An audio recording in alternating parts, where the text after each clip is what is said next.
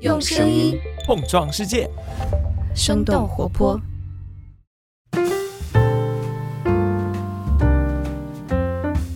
嘿，大家好，我是张晶，欢迎收听《声东击西》，让我们一起用对话来发现更大的世界。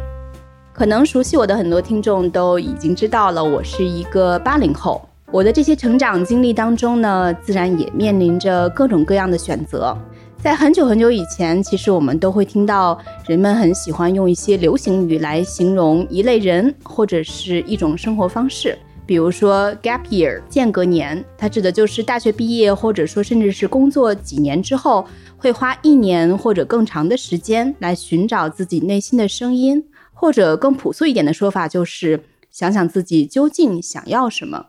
所以一直以来呢，我也很关注一些不一样的人，或者说有着不一样选择的人。我不太愿意给他们加上过多的形容词，好或者是不好，对或者是不对，主流或者是非主流，大众小众，常规还是非常规。我们实在是有太多太多各种各样的流行语了。我想每一年都会有一些新的流行语的总结。所以呢，我很下意识也很自然的想到了一个词，另一种选择。它是一种比较中性的表达，连对应的英文呢，我能想到的也是一个不怎么有感情色彩的词，the alternative。所以今天希望分享给大家的就是两个女孩的故事，她们都在自己的生活之中，在自己的经历当中做出了一些另一种选择。其中有一位是玉冰，她在几年之前呢，创立了旅修品牌瑜伽行。当然，这也和他在巴厘岛的一段经历相关。我们可以稍后请他分享更多。目前他生活在杭州，而另一位是他的好朋友 Summer。他和先生自疫情以来，应该是有超过八百多天，正在体验着和很多人非常不一样的另一种选择。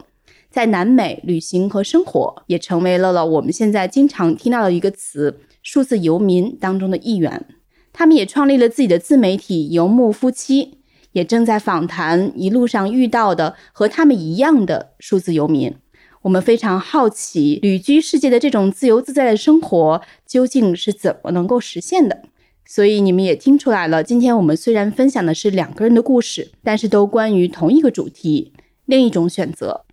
那我们就先从玉冰开始。玉冰其实是一个非常有能量的女孩，我的感受很深。最典型的呢，就是她一个人就是一支队伍。她曾经应该是一个非常典型的背包客，过着 coach surfing 的生活。几年前创立了刚才我们提到的瑜伽行，也有人称他为斜杠青年。其实已经完全满足了我们刚刚提到的所有流行语，是这样吧？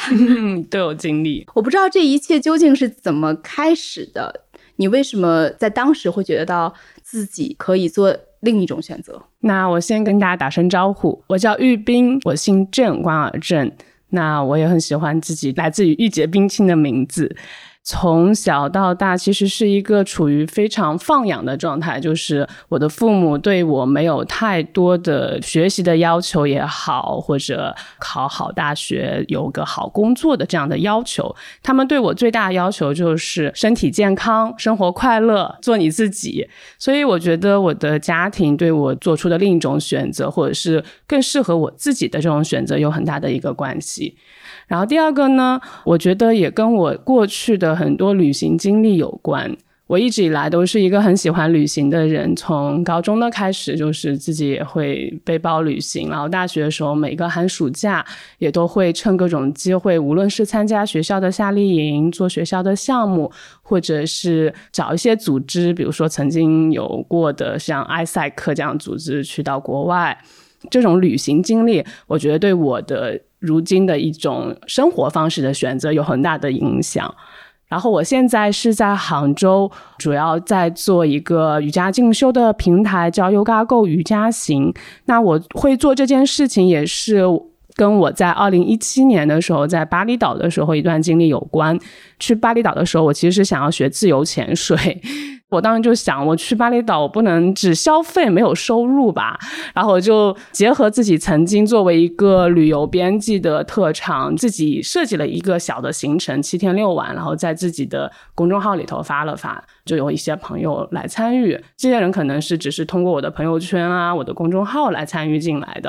然后，但是我发现，我带他们在巴厘岛没有去到一些很有名的景点，而是去到当地的瑜伽馆练习，然后带他们去潜水，去到当地的寺庙吃非常 local 的食物，他们玩的特别开心。而且我跟这些人也有非常深的连接，到现在还是好朋友。所以我突然觉得，这种有主题的小团体的和瑜伽、跟进修、跟自然相关的旅行方式是还蛮受大家欢迎的，或者说会有一部分人感兴趣。然后再加上同年的下半年，我又去印度学习了西瓦南达传统瑜伽的教师培训，从更。源头的层面了解到了真正的瑜伽，它是一种生活方式。在印度的时候，我就想要把瑜伽跟旅行去做结合，所以从印度回来之后，回到杭州，我就找到了我原来的母公司，就把我自己的想法和原来的老板有。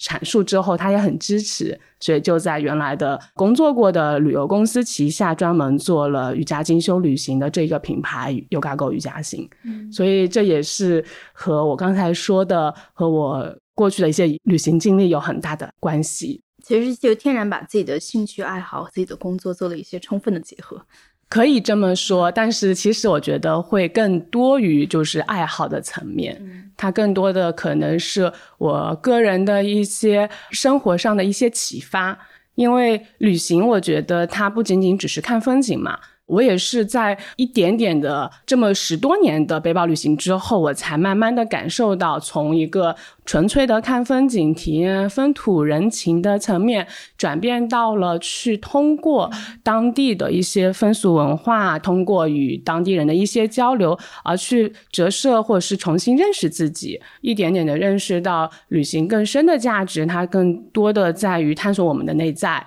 才会有说有现在的生活和现在的工作的一个选择。那我不知道，在你的同龄人或者说周围的这个人群当中，你有没有觉得自己是比较不一样的？其实有一次，在我刚从巴厘岛回来的，也是二零一七年的时候，参加了我一个大学同学的婚礼，都是很亲密的一些朋友和一些同学。新郎是我的大学同学，当场现场有他大学同学，有他高中同学和他小学同学，然后他一一做了介绍。比如说我介绍啊，这位是在纽约当律师的高材生，然后这位是一位女博士，研究的是和人力资源相关的。然后另外一位他是海洋科学方面的，在实验室工作的，现在要马上读博了，等等，就是有这样介绍。当介绍到我的时候，他突然顿了一下，说：“嗯，这是一位神奇的女同学，我也不知道怎么介绍，你让她自己介绍吧。”他放弃了。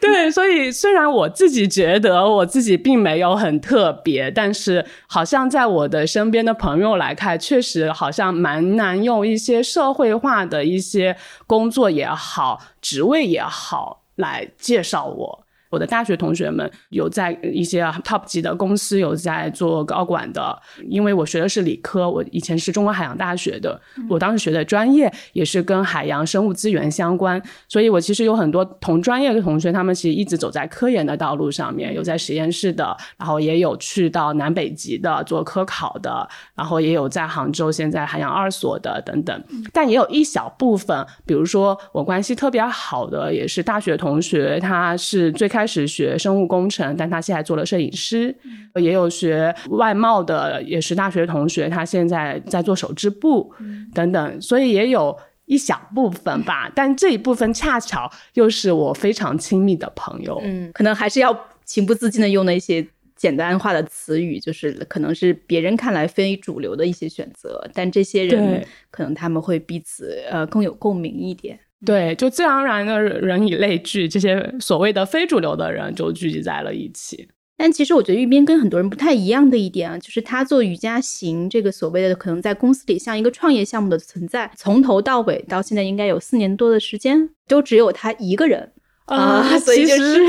其实曾经我也不想要一个人啦，其实，嗯然后曾经也有一个小小的一些小团队，再加上疫情有一个很大的影响，确实，因为我们毕竟也是一个文旅项目，算是母公司是旅游公司嘛，所以这三年的疫情对我们的影响很大。对于我来讲，我能够尽量的减少支出，能够能够先活过来，能够先呃度过这一段艰难的时期。当然，我很希望未来是有很多 共同的好友或者是相似的伙伴一起来做这一个项目，并且我会觉得我对他们的要求不会说你一定要跟我同在一个办公室朝九晚五的上班。我未来也是希望能够有一些可能他在不同的地方，但是我们有合适的事情可以嗯在线上完成也好，对项目制的，我觉得这是一个很大的趋势，并且我会愿意去实践的这么一个事情。对，其实说实在的，我觉得一个人除了工作量的本身，其实更大程度上一个人工作的这种心力，一个人要去承受很多，可能有时候也会觉得有一点孤单。我不知道你在这种过程之中有没有很沮丧，或者说甚至觉得我还觉得我那些同学们的生活也挺不错的，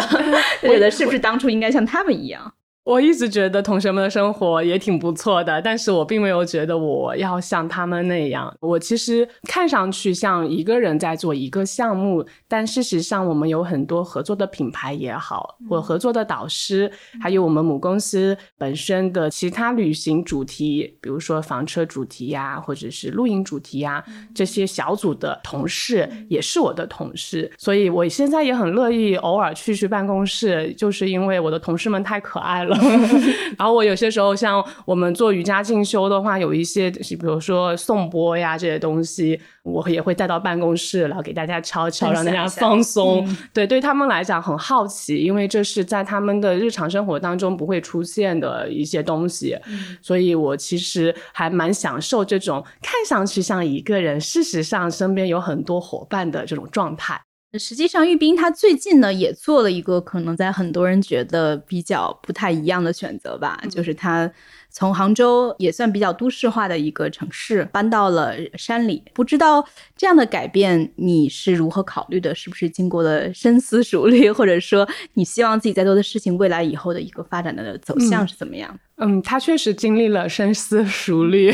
他甚至可以追溯到我十七岁的时候。当时我不知道为什么突然会给十年后的自己写了一封信，我到现在还保留着那个当年高中的随笔，然后有一篇随笔我就写给了十年后的自己。然后我当时写下，十年后希望自己能够生活在一个空气清新、自然环境好的庄园里，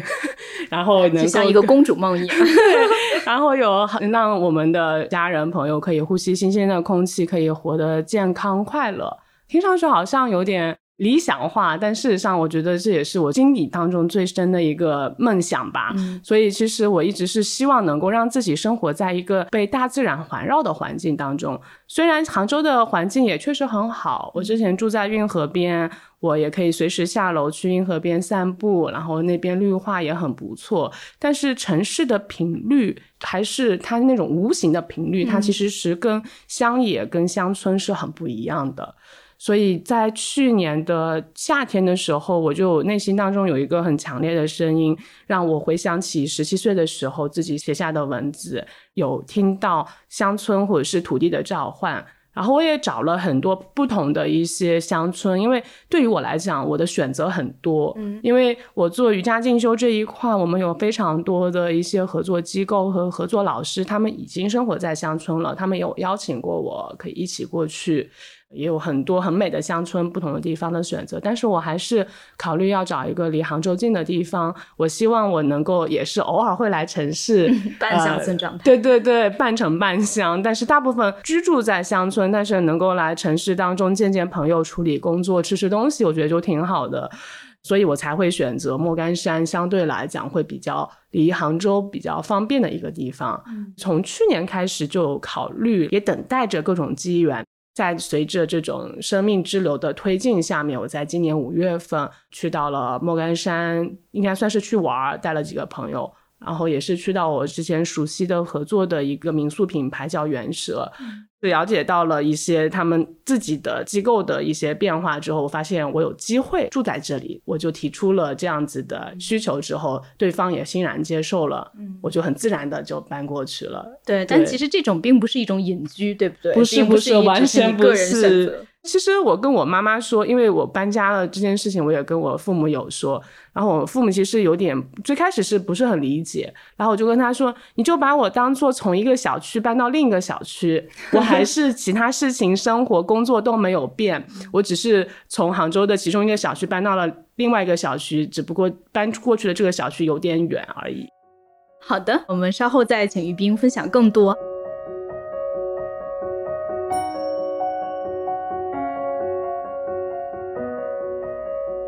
嗨，你好呀，我是生动早咖啡的制作人梦一。就在前几天，我们早咖啡的小伙伴在开选题会的时候，突然意识到，生动早咖啡这档节目到今天已经上线有一年的时间了。就在去年的七月初，我第一次告诉你，有一档每期只有十五分钟，但是能轻松同步日常生活与商业世界的晨间播客《生动早咖啡》上线了。生动早咖啡几条商业科技轻解读。为了保证每个一三五的早晨和大家准时见面，我们的制作团队也从当初的三个人扩展到了现在的六人小组。咖啡制作手册也迭代了 N 个版本，制作早咖啡和等待大家的打卡也成为了我们的日常。不接受伊隆马斯克的收购邀约。在生动早咖啡上线一周年的日子里，我和我的小伙伴打算为大家灌装一期桶装加量版的早咖啡。在这期节目中，不仅有我们很多早咖啡好友的分享，也包含了我们早咖啡小组成员所发现的五个不同的有趣日常商业现象，以及它背后的轻解读，而且每一个都是和你的生活息息相关的。七月十一号，生动早咖啡一周年特辑已经在各大平台上线，欢迎收听。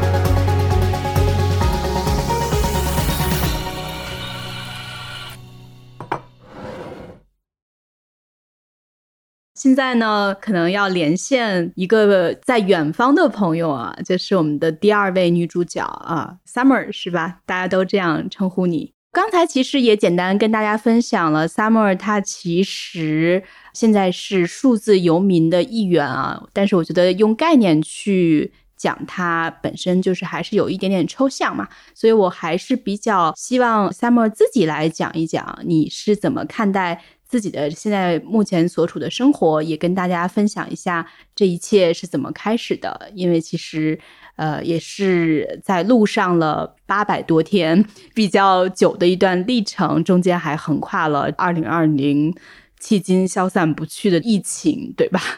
其实玉冰是我的学姐，所以听她的故事也让我特别的有感同身受。我也先简单的自我介绍一下，我叫 Summer，因为之前张晶有提到我们有一个自媒体账号叫游牧夫妻嘛，然后在里面我就一直自称小潘，对，因为我也姓潘。就是我和我的先生是在二零一九年十月份的时候，我们两个人双双辞职，然后我离开了上海，他离开了杭州，开始了一趟原本计划只是一年的一个房车自驾拉美的一个行程。然后我们出发之后呢，大概差不多是半年的时间，在二零二零年的三月份，然后当我们在墨西哥的时候，就遇到了这个疫情。它就慢慢演化成了我们现在的一种游牧的生活方式。我们现在呢，已经把房车给卖掉了，因为之前因为疫情，所以会导致很多边境关闭，很不方便。所以我们现在就是在背包旅居的一个状态。然后在这个疫情当中呢，我们也是慢慢演化成了一种数字游民的生活方式。但是我们两个人一直觉得数字游民并不是我们的生活的全部，因为数字游民它比较专注的是线上的一种工作，当然它也是一种生活方式。那我们是其中的一员，但是我们的生活中其实还有很多其他的部分，我们特别乐意去住不同的社区，然后我们也特别乐意去有很多线下的一些体验，很多跟本地人的一些连接。差不多，现在其实已经快三年了。目前当下，我是在厄瓜多尔，所以我们在过去三年的行程当中，差不多是走过了七个国家，但都在南美、拉美，走过了像墨西哥、危地马拉，中间我们去了一趟美国，拜访了一个我们做农场的一个朋友，哥伦比亚，就开始了南美之行，秘鲁、阿根廷，然后现在是厄瓜多尔。其实我觉得国内应该很多的朋友都还是非常羡慕你们的吧。觉得在疫情这种可能出行不便、特别国际旅行已经基本算是中断的一个状态之下，你们还是可以有机会去一些新奇之地去探索，而且一路之上还是有记录、有分享。不知道这个数字游民究竟对你们来讲是一个主动的选择，还是被动的改变？确实挺神奇的，就是当我去回想这段旅程的时候，我觉得成为一名数字游民，开始这种旅居游牧的生活，它其实我觉得有百分之七十是我们主动的选择，可能有百分之三十是外部的一个推动。因为当初如果没有我们自己选择去放下原来在大城市里的这种工作、上班的这种生活的话，我觉得我们是没有机会踏出这一步，真正成为数字游民的。因为我们其实，在出发之前，大概一八年还是一七年吧，我记得那个时候在公司上班的时候，然后就会了解到这样的一些词汇，像数字游民啊什么的。但那个时候还是会觉得很遥不可及，但是你可以觉得是在心里。播下了一颗种子，会觉得说，嗯，如果能实现，其实也挺好的。但当我们刚开始去出发旅行的时候，我们其实对未来是有畅想的，包括为什么我们从最初就开始去做自媒体。我们两个人其实都是零基础，然后就是出发前去买了很多设备，不停的去看各种视频，去学习剪辑、学习拍摄之类的。但是我们是有一个愿望的，因为一方面是我们想记录下这样的一段可能会是非常特别的一段人生，另一方面我们也是说希望通过这件事情能不能给我们的未来带来一些可持续的收入，可以帮助我们去获得一种新的生活方式。我们最开始旅行的时候就是纯粹的自驾旅行，房车自驾旅行。但是后来就是因为疫情来了，然后疫情来了之后呢，我们就被困在了墨西哥最贫穷的一个小城。但是我们在那个房车营地里面前前后后住了快一年的时间，因为疫情对所有人来说，这都是一件突发的一个事件。然后我们当时又是处在墨西哥一个语言和文化都完全不同的地方，而且又处在一个所谓的最贫穷的一个地方，所以我们也会担心治安啊什么的。然后那个时候其实会有一些紧张，但是我们其实没有想过要回去，我们想的反而是我们要怎么样利用这段时间能够去获得一些收入，因为我们还是抱着一个期待，因为当时我们会觉得说半年可能疫情就过去了，那半年之后我们又可以开始旅行了，那我们就利用隔离的这段时间，我们开始去寻找线上的一些工作，然后在那个之后，真的是从二零二零年的年中吧，差不多。因为我先生他是一名设计师嘛，所以他就开始去接单，然后去洽谈，包括很多还有客服时差等各种问题。但他开始了他的这个呃线上的设计师的这个工作。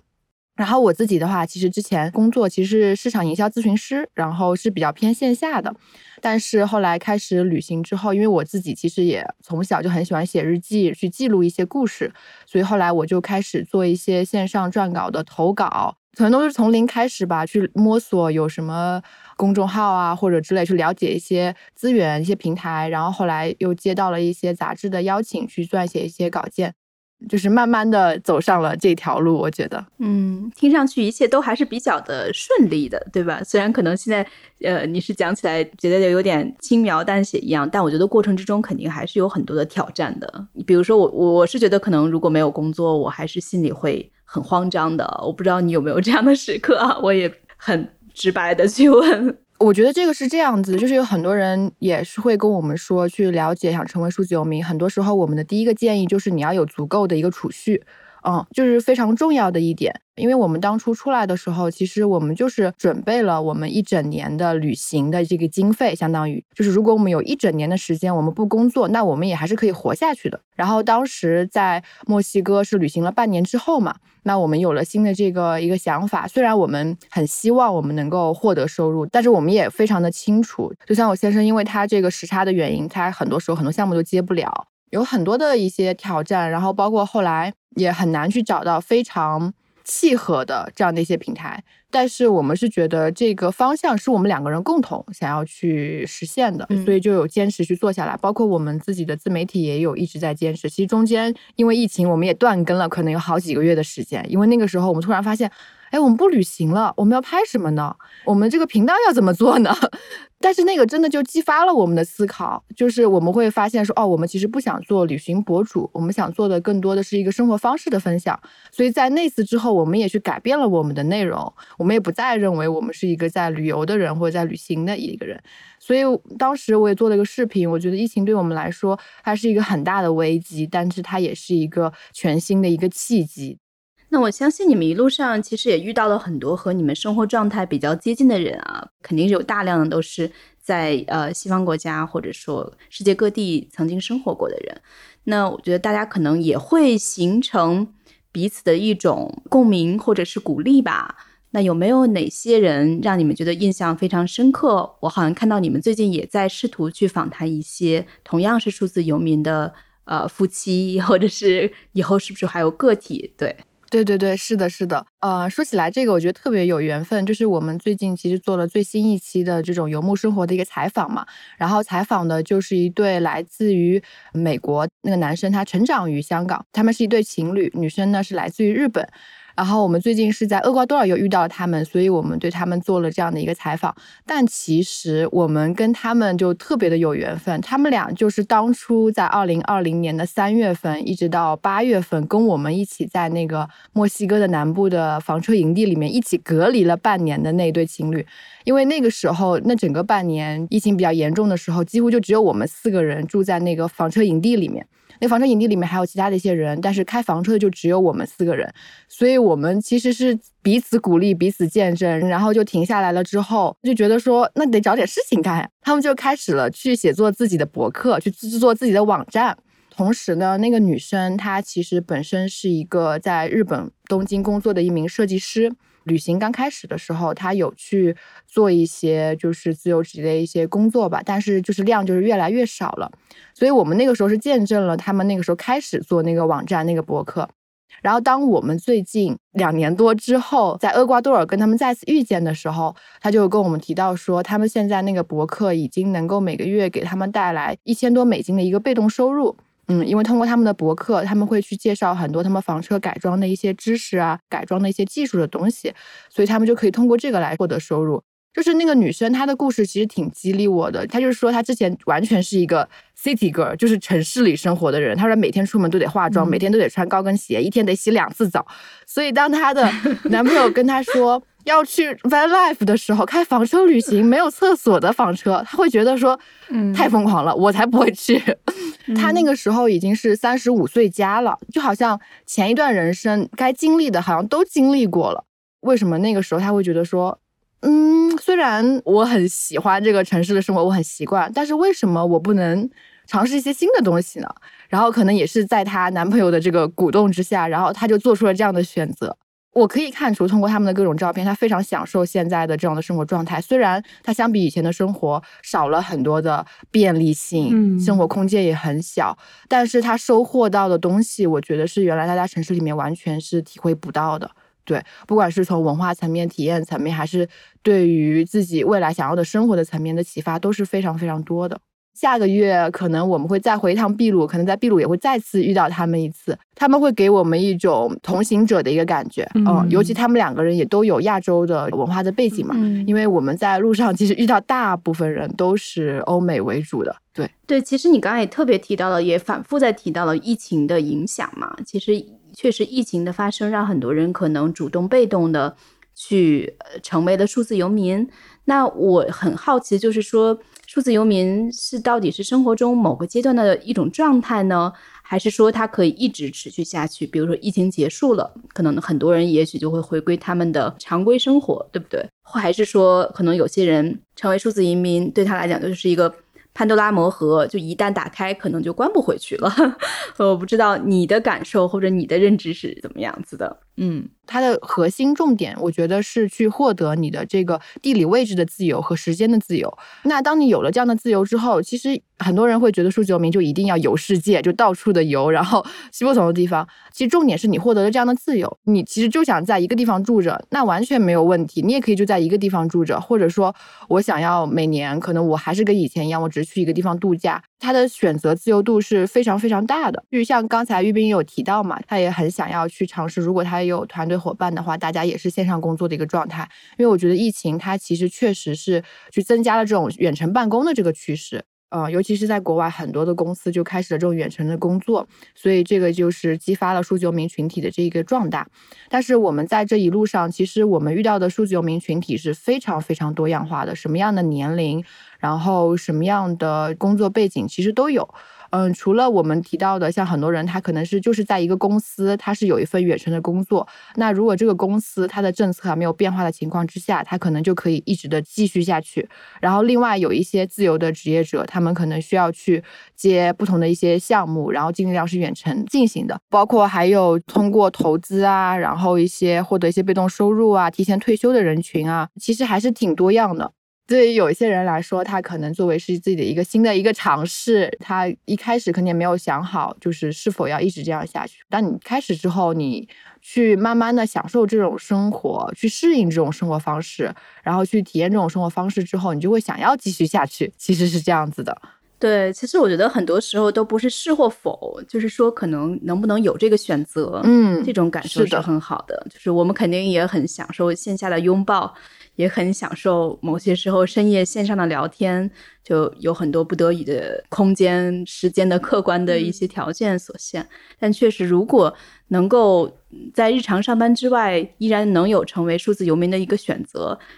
可能是不是想要的太多了，既要又要，有些时候也需要放弃一些的。很多时候，可能确实是那种感受，有选择的感受，就是有自由的感受吧。除了数字游民以外，其实我们也遇到了很多就是线下游牧的群体，尤其是在拉美，在美洲这边就是很多。怎么定义呢？嗯，简单举例来说，就比如说我们也有遇到一对情侣嘛，然后他们是来自于美国的，他们也是开房车一路的，就是这样的旅居下去。他们两个人获得收入的方式就是通过那种 fire spinning 火流动艺术，可以说是线下表演，包括有呼啦圈，然后街头艺术吧，我觉得可以这么说。嗯，有点像过去那种马戏团的生活方式。对他们就会在一路不同的地方去表演，然后去获得收入。前段时间我们也遇到了他们，我觉得特别有意思。他就说，在街头艺术这一方面呢，很多要不然是特别高端的，像你刚刚说的，有一些专业的马戏团，他们可能会在一些非常专业的地方去表演。然后另外一种就是非常街头，然后本土的那种，可能你在街头看到有人在做杂耍或什么，但他们在这一路下来之后，就发现他们是处于一种中间的状态。他们会给去一些，比如说一些酒吧，或者像是他们也会去给一些进修中心啊。或者是说一些做度假这种行程的去做这种表演，他们反而是发现了他们自己的一个商业蓝海，就是他们是处于非常本土化的和那个专业中间的一个状态，所以对他们来说也能很好的去实现他们这种生活方式，获得非常好的一个收入。对。明白，所以其实游民是一个很久以前存在的现象，但是否是数字，我觉得可能确实是，也是这些年的一些变化吧。也有可能数字啊、疫情啊，这个本身也让能够有选择这种生活方式的人越来越多一些。其实张天，你刚才有讲到，就是，呃，我可不可以既上班又当数字游民？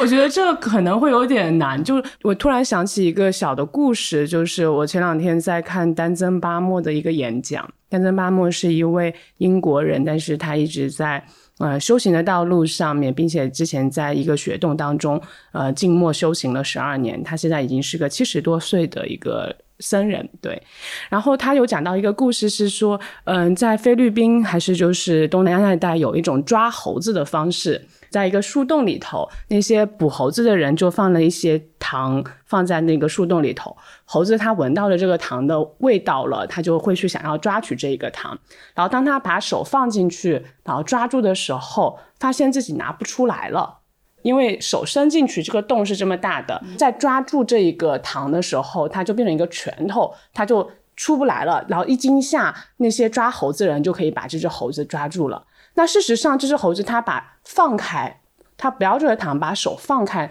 它是可以获得自由的。或许我觉得很多那种安稳的生活状态，或者是可以固定的有收入的，或者是固定的这种上班的状态，它就像那一颗糖。如果我们抓住了它，可能你所谓的那种更有呃灵活的自由的时间，但是它的收入可能没有那么的稳定，时而有时而无的那种生活状态，就像他放下这一个糖之后，这只猴子获取的这种自由。所以在我的观念里头，我觉得这两者还是蛮难兼得的。所以呃，人生的另一种选择，它虽然很多，毕竟还是一种选择，还是要去做选择。这个时候，我觉得。就是要想清楚自己到底是想要自由还是想要糖。好的，自由和糖不能兼得。嗯，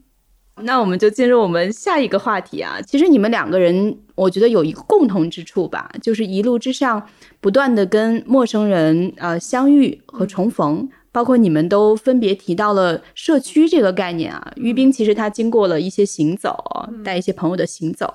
然后现在回到大山里边，然后也想慢慢构建自己内心中理想的社区。而 Summer 呢，其实一直在南美。我看你的公众号上的一些分享，也遇到了很多古老或者新型的社区。很长时间以来，其实社区这个概念呢，我觉得要么人们就认为是物理意义上的社区，住在某个社区，或者是一些线上运营的啊某个社群，但实际上。我越来越感知到，如果能够基于共同的兴趣志向或者性情相投的很多人，才能慢慢建立一些稳定的、可持续的社区感。可能这样讲起来有一点抽象啊，因为我觉得无论是玉冰还是 Summer，你们都有很多的一些亲身的实践和体验。所以，我能不能先请 Summer 你来讲一讲，你过去这八百多天遇到了很多人？也在一些社区当中有生活，也有观察。你自己对社区或者社区的一个理解是怎么样的？或者你也可以分享一个你理想当中的社区的样子，你遇到的某个社区。嗯，好的，好的。就是刚才张经理讲的这个，无论是呃地理意识上的一个社区，还是一个非实体的社区，让我特别有感触，因为。我回顾了一下我们这快三年的这个旅程嘛，当中其实就是在广泛意义上的不同的社区里面去穿梭。我觉得有两部分，第一部分就是物理上的一个社区，我们其实在过去的两年多当中。在不同的国家，嗯，就是在危地马拉的一个火山湖边，我们住进了一个社区。然后在嗯秘鲁的一个圣谷，也是一个非常灵性的一个地方，我们在那边也住进了一个社区。然后包括现在我们在厄瓜多尔的南部，这个是我们住的第一个就是生态型的一个共识社区，而且它已经有十年的一个历史了。然后除此之外呢，其实我们因为是一个游牧的一个生活状态嘛，我觉得特别有意思。就是以前在城市里生活的时候，你的生活好像就是对，现在大家都住在公寓里面嘛，所以跟邻居都不是特别的。认识或者不是特别的了解，然后在工作的时候，其实很多的社交圈都是围绕着工作的，目的导向性比较强。对，目的导向性比较强，然后生活感会比较弱。但是我在想到，就是因为我们一开始开房车嘛，然后在房车的时候，其实它是一个流动的社区，因为我们在开房车的时候，我们通过一个软件，我们就会知道哪里会有安全的营地，然后在每一个营地，其实我们都会遇到不同的开房车的人，但是他们其实。跟我们可能都有的比较类似的想法，比如说都想自驾泛美公路啊，然后他们也都用那个软件来知道不同的地方，大家共享信息啊。然后现在我们其实是开始一个旅居的状态嘛，我们其实也住过像麦德林和布宜诺斯艾利斯这样的大城市，然后他们就是这个数字游民的一个城市。它那里的数字游民的氛围会非常的浓，在那个地方呢，它就是比较有数字游民的一个社区感，因为它城市非常的大，但是在那些有些区域，你可以看到它有非常多的，无论是咖啡馆儿，然后共享办公空间，或者是共享居住空间，然后它的 Facebook 的小组里面就会有很多数字游民的这种呃信息平台，它每个周都会有活动，大家一起工作，或者是语言交换，或者只是周五之后一起喝点东西之类的。当我们只是在一个普通的一个地方居住的时候，其实我们都会加入，就是外国人在本地的那种群组。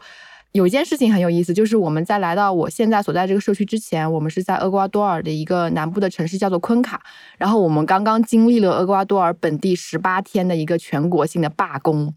就是这是我第一次在拉美，呃，经历一次比较严重的，也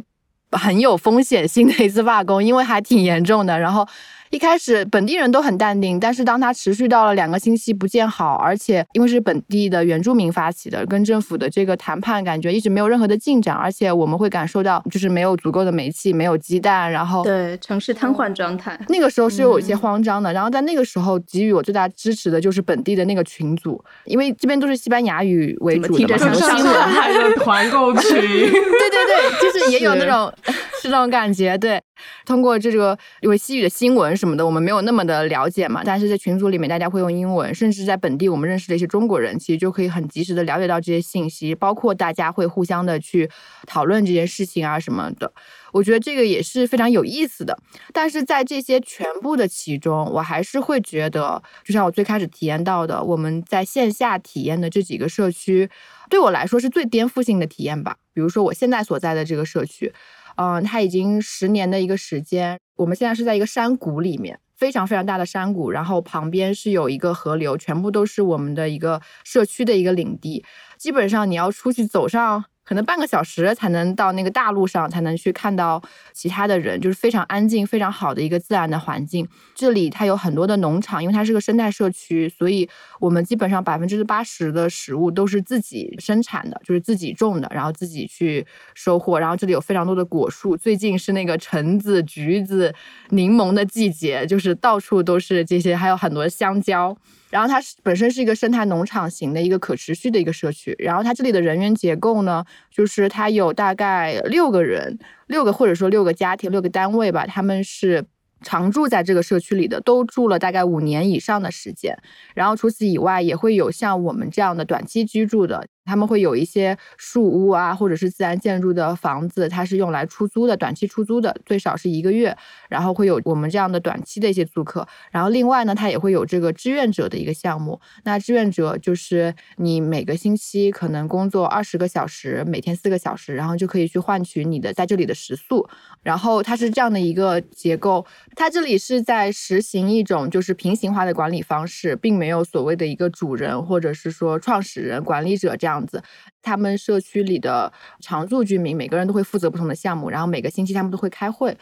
我觉得在这样的一个地方生活给我什么感觉呢？就是。比如说我们现在这个，它是以生态农场，我觉得可持续是它的一个核心。之前我们在危地马拉的时候住的那个社区，它是一个瑜伽和艺术为主题的一个社区。然后因为它的创始人他其实就是很喜欢音乐、写作、瑜伽。然后包括印度唱诵这些，所以他那边聚集到的人都会有一些带有自己的一些项目。然后同时那边是有一个非常好的环境，有很多的活动。他们也有个很小很小的一个小菜地吧，我觉得对，也会去提供一些在食物上的支持。就是为什么我觉得这些生活体验对我来说是很颠覆性的？当初为什么我们会离开我们所生活的城市？因为我觉得，呃，我们是想要拥有一种。真的，说实话，说到底就是非常的简单，就是拥有一种比较简单、快乐，然后又能跟自然相处的一种生活的一个方式，而且是可持续的。我们也能够有持续的收入，并不是说我们就放弃了所有的。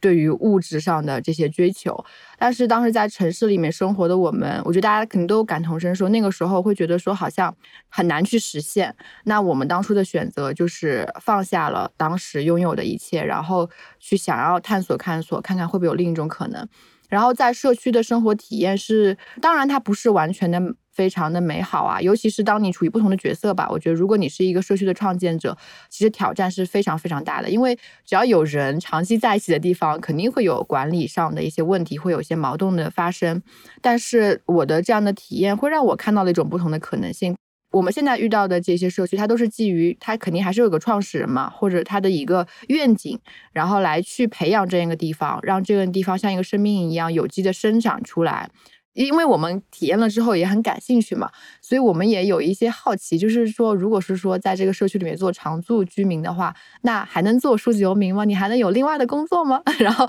是否可以既有野样呢？就是我又做的数字游民，我可以有就是外部的收入来源，然后同时我长期生活在这样一个社区里面，我觉得中间是会有一些矛盾的，因为任何一个地方，对吧？它的一个运营和建造都是需要非常多的精力的，尤其像我们这个地方，它还有额外的一些工人来。来做建造，包括地，因为很多也需要他们的帮忙，所以本身这个地方就非常花精力的。但是对于我和我先生来说，我觉得这种自然的环境对生活是非常重要的。其实我们的镇可能打车十分钟左右吧，餐馆呀、活动啊，或者是说买东西啊都很方便。但它是稍微有一些距离的。我觉得这种自然的环境对生活是非常重要的。第二个就是还是要有跟一群志同道合的人生活在一起，这个是非常重要的。讲的其实是非常充分了。其实把我们刚刚提到对社区的理解，从物理空间。到心灵的这种相通吧，可能这个词高了一点，但至少是可以连接的，涵盖其中了。其实我觉得，确实社区对于做出另一种选择，生活、工作或者人生的另一种选择，其实是起到了一种比较强的支撑作用。其实我也可以分享一两句，就是我过去这一两年在国内也进行过。一两次跟陌生人的旅行，就是完完全全你在到达目的地之前，不知道，虽然当然是很小的规模了，不知道会遇到一些什么样的人。而其实参加这样旅行的人呢，他们通常是结伴而来的，呃，像我这样单独出行的还是比较少见的。但是你会发现，当你毫无期待的时候，最终得到的一些收获感会更强，而且也越来越多的感受到了一些，呃，陌生人的善意吧。当然，这背后我觉得也是你在做出这个选择的时候，其实还是背后会感觉到，可能选择这条线路的人，大家的一些思考方式啊，或者内心的期待啊，应该是有很多共通之处的。就其实刚才 Summer 你讲的这些国际社区的形态，我的感受最强烈的就是这种社区真的是没有办法规划的，而是需要很长时间、非常有耐心的去。经营的，而且这种经营呢，其实也不一定是含着目的性非常强烈，但是在过程之中又要不断的去调整，去让它呈现一种非常有机的一种状态吧，而没有办法大干快上的。我的感受确实是这样，以及也没有办法成为一个成规模的、有系统的一个存在。对，我觉得这就特别像一棵树。你说的这种有机生长的，它可能没有很大规模的，就是一个社区。刚才嗯，萨玛讲到的，它都是很小的。我觉得这是一个蛮必要的一个条件，因为一旦组织庞大了，各种连接或者是各种繁琐的事情就会变多。所以我对社区的理解也是，首先它是一个小规模化的，然后是有生活化的。比如说前几年那种民宿也特别多，大家也希望能够有跟民宿主的交流啊，但慢慢的变化成了一些商业的民宿的一些项目，人在那边只是待个一两天啊，不是生活在那边，所以我觉得这是跟其他的一些呃社会形态或者是居住形态不太一样的一个地方。然后我觉得，就刚才张晶讲到的关于陌生人的这一个善意，或者是跟陌生人完全陌生情况下去建立的一种连接，其实，呃，我相信 Sama 在去到那些社区之前，跟生活在那里的人肯定也是 没有任何之前没有任何预设。预设的，对，是的，是的，或许是背后有一股力量推动着这一群人聚集在一块儿。这可能有些人听着感觉有点悬，但是我一直相信这个浩大宇宙当中一定是有一股呃未知的力量，或者是一种冥冥当中的一种生命之流的力量来推动着你遇到了这一个地方，你遇到了这一群人，而生活在一起也好，或者短暂的度过一段旅程也好，它或许是一种。同频的连接，比如说我跟三马都是学习瓦南达传统瑜伽，我们现在他在拉丁美洲，我在杭州，然后我们相同的学习这一个派系瑜伽的同学，有的是在成都，有的在上海，有的是在不同的地方，但在我的内心当中，我总感觉跟他们一提到，或者是我们见面的时候，就会自然而然非常亲切啊，这有点有点像朋友圈，但是这个朋友圈又是基于。同一个理念，或者是同一个爱好也好，同一个方式也好，这或许也是所谓的社区感。所以，它这种是更加的、更广阔以及更长久的这种社区感，啊不仅仅只是物理层面的。嗯，那当然包括呃，三马他在前段时间发了一篇他未来的一个计划，或者是回国之后的规划，他也提到希望能够回国之后有机会创建或者参与到某一种社区的经营。然后我看到之后我就很开心，因为我有相同的梦想，所以其实物理层面落地的这么一个呃生活在一起的这么一个小社区，它也是呃一个很好的一个实践的途径，也是我和 Sama 共同的一个理想吧。然后我现在在国内也有关注到这一块，我其实最后的一点时间也想给大家推荐一些，我不知道嗯合不合适直接 说这些地方的名字或者是它的它的城市，对。因为呃我自己在做瑜伽进修旅行，所以我非常关注跟瑜伽呀、呃修行静心啊相关的这一些人他现在的生活状态。然后我有认识呃两个几个不同的老师，瑜伽老师或者是呃所谓的静心老师，做个几十伏律动啊，或者是做冥想类的。他们有生活在一些乡村，比如说在安徽的一个叫做呃石台县的下面的一个叫曼村的地方，那是两位瑜伽老师他们。在四年多前，自己就生活在那个村子里头，然后建了一个呃瑜伽静养中心，跟当地的村民也有非常好的一些连接，也会有开设一些课程来让大家能够参与进来。然后因为它的存在，后来有一个做精油、做芳香的。也是曾经长期生活在国外，生活在美国，现在回国的这么一位女士，她也来到了这个村子，然后她最近也在筹备她的香养中心。那我在想，说不定以后也会有一些喜欢艺术的，或者是嗯，跟也喜欢这个环境、喜欢这一群人，慢慢的一点一点的进来。它慢慢的在这一个曼村所形成的这么一个氛围，呃，虽然他们都不是原住民，他们可能来自不同的城市或者从海外归来，他们形成的这个地方，他们可能不知道或者是没有意识到自己在做社区的建设，但自然而然的，说不定过个几年。他就成为了一个一群爱好自然、喜欢静心的生活、喜欢有会做一些呃冥想或瑜伽的一些练习的这么一波人，他们的一个小社区，它就像长的一棵树一样，它慢慢的长出了不同的枝桠。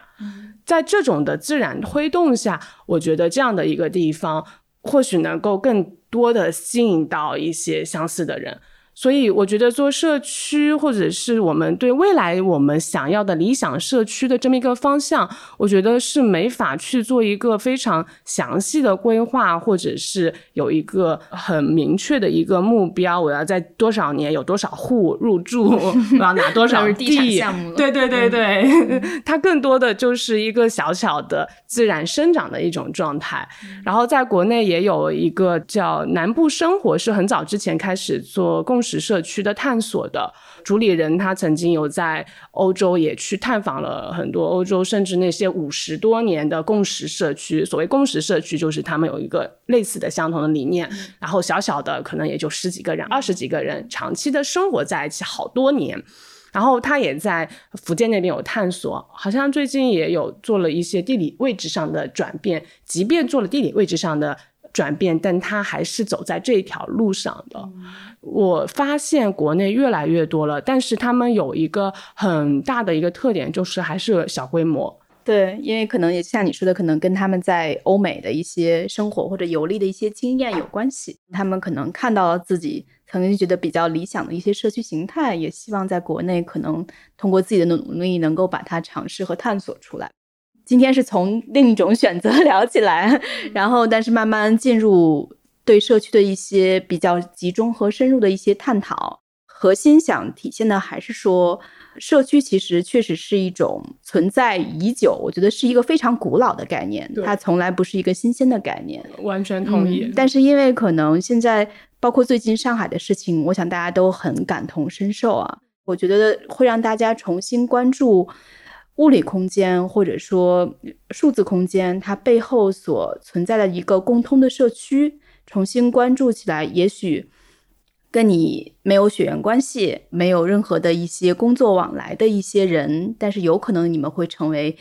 一见如故，或者说可以成为很久的朋友。我觉得这些都是一些社区所带来的一些无形的力量吧。关于这个话题，我想肯定有很多个人化的一些体验吧。对，刚刚听了你们的聊天嘛，我自己就很有感触，就是有两个点，就是刚才你们有提到规模化的，还有小规模生长的一个话题。据我所知，就是可能欧洲有那种比较大的共识社区，它可能最多有一百多户，但它其实是那种，就大家相当于住在一起，每个人一小块地皮，然后你会有居居住自己的房子，然后它可能会有一些就是社区共同的一些会议，或者是说。有一个小小的社区的管理在吧？我觉得就是把这一群人连接在一起。然后，因为我觉得社区这个是特别契合我们今天的 the alternative 这个另一种选择这个话题的。因为社区的存在，就是就是回归到其实人的生活的一个模式，然后回归到人与人的关系，回归到人最基本的一些生活的一个需求。它的目的不在于是说像房地产一样去建很多的一个房子，它就是自然生长的状态，它可大可小。它如果生长的好，可能就还挺大的。但是我觉得它更多的就是提供了，尤其是在我们现代的这样的一个嗯社会发展的一个模式下，能够让我们看到，就是其实就是一种多样性吧。我觉得它的存在对我来说很大的一个意义，一个是多样性，另外一个就是回归到人与人的很简单的一种关系。因为我觉得关系对我们每个人的幸福感，然后包括你生活的意义感都是非常非常重要的。社区它是一个大的一个关系，你们有一个群体，然后在社区当中，你可能也会有个人与个人的这样的一些相处。因为是一个共识社区，你们有相同的理念，所以就更好的能够让你去获得这种高质量的一些关系，是很轻盈的、很自在的一个关系。我觉得这是非常非常重要的。刚才就是玉斌也提到嘛，就是我们自己其实也有想法，因为我们最初从想要房车自驾拉美，然后那个时候我们其实也不清楚未来会是什么样，然后经历了疫情，然后慢慢我们现在在过一种比较稳定的游牧式的一种生活，因为我们一般也在去分享一些内容，所以就会就是慢慢的就会发现哦，原来我们。并不是只有我们想过这样的生活，所以其实我们是在两三个月之前，我们自己就是其实也算是做了一个社区，但它是一个线上的，但它的概念更多的就是说能够去吸引跟我们同频的人，或者说概念。嗯，价值观比较类似的人，我觉得这个同行者的力量是非常重要的。就是当你如果去互相的能够去启发，看到一些人的经验，然后大家聚集在一起，更加的去激发你的自己的一些行动，然后去获得一些不同程度的一些成长。所以我们自己其实也是做了一个叫“游牧夫妻和朋友们”的一个线上的一个社区，它是基于知识星球和。微信群的这个对我的激励其实特别大，因为以前我其实一直对于自媒体人或者说创造者这个身份对我的体感不是特别强，因为它一直是单面输出的一个状态。虽然我们可以看到很多评论，然后大家的点赞那些数字，但是对我来说体感就链接感就不是那么强。但自从做了这个社区之后，虽然还只是线上跟大家沟通。但是我会觉得说，哦，就是大家有真实的故事，因为每一个人进社区都会去分享自己的故事，然后包括他们在这一路上的困惑，或者说他们去分享的东西。其实这个社区这个概念真的是非常的宽泛和可大可小，就是每一个人你基于你自己的兴趣或者是说经验，比如说像我们声东击西的播客的听众，对吧？其实大家其实也是在某种程度上是有有很多的链接的。就是我觉得这个对于每个人的生活真的是非常重要的，因为我不想听到这个播客的观众会觉得说，嗯，社区好像就一定要是在某一个山里，大家一群人居住，那对我的生活是非常远的。但其实不一样的，其实就是我们身边的一些关系的一些构建，尤其是一些同号的关系的构建。如果把社区这个概念 变得非常大的话，所以我觉得这些都是对每个人的生活的这个质量都是非常非常重要的。嗯，谢谢 Summer，我觉得最后这个总结特别好，把社区和关系的一些连接，呃，升华了一下。嗯，对，因为今天确实是时间比较紧张，也非常谢谢 Summer 能够早上七点多钟，然后就跟我们开始今天的连线，开始自己的一天。我希望你也能有所收获，也非常谢谢 Summer 的分享。那我想有更多对社区感兴趣或者对另一种选择感兴趣的听众朋友们，也欢迎你们写 email 给我们 ETW Studio 和 Gmail dot com 也可以在声东击西的呃微博上找到我们。可以用各种各样的方式联系到我们。那也谢谢玉斌，谢谢 Summer，我们希望定期能够分享到你们的一些新的经历故事啊，让我们的听众朋友们可以更多的去关注到你们。我们也会在 shounos 里附上他们的呃一些公众号和微博的一些联系方式。好，那这一期声东击西就到这里，谢谢大家的收听，谢谢玉斌，谢谢，谢谢 Summer，谢谢大家。在这期节目的最后呢，我也想感谢一下上期节目茶馆和咖啡馆的分道扬镳评论区的听众朋友们，他们让我们了解到很多和茶馆有关的新知识，也带我们看到了茶馆的更大世界。ID 为没头发和小仙君的听众朋友们都推荐了和茶馆有关的书，一本是小说《茶人三部曲》。它讲述了中国近代史当中杭州的忘忧茶庄主人一家四代人的跌宕经历。作者对茶颇有了解，可读性非常高。还有一本呢是读库出品的《茶馆之殇》，讲述的是老北京茶馆里的饮食、娱乐和公众讨论。感兴趣的听众朋友们可以找来相关内容了解一下。除此之外呢，听友们也推荐了一些茶馆。Selfish 推荐了成都的陈锦茶铺、林科茶社、大慈寺和文殊院这些地方，也有老式盖碗茶铺。Ten Rusky 还推荐了新西兰汉密尔顿的 Zlong 有机茶园 （Z E A L O N G），它集种植、观光、购物、餐饮为一体，每年都有台湾的师傅过去制茶。如果以后有机会去新西兰旅游，说不定可以加在目的地的清单里面。在节目的最后呢，我们也想公布一个好消息：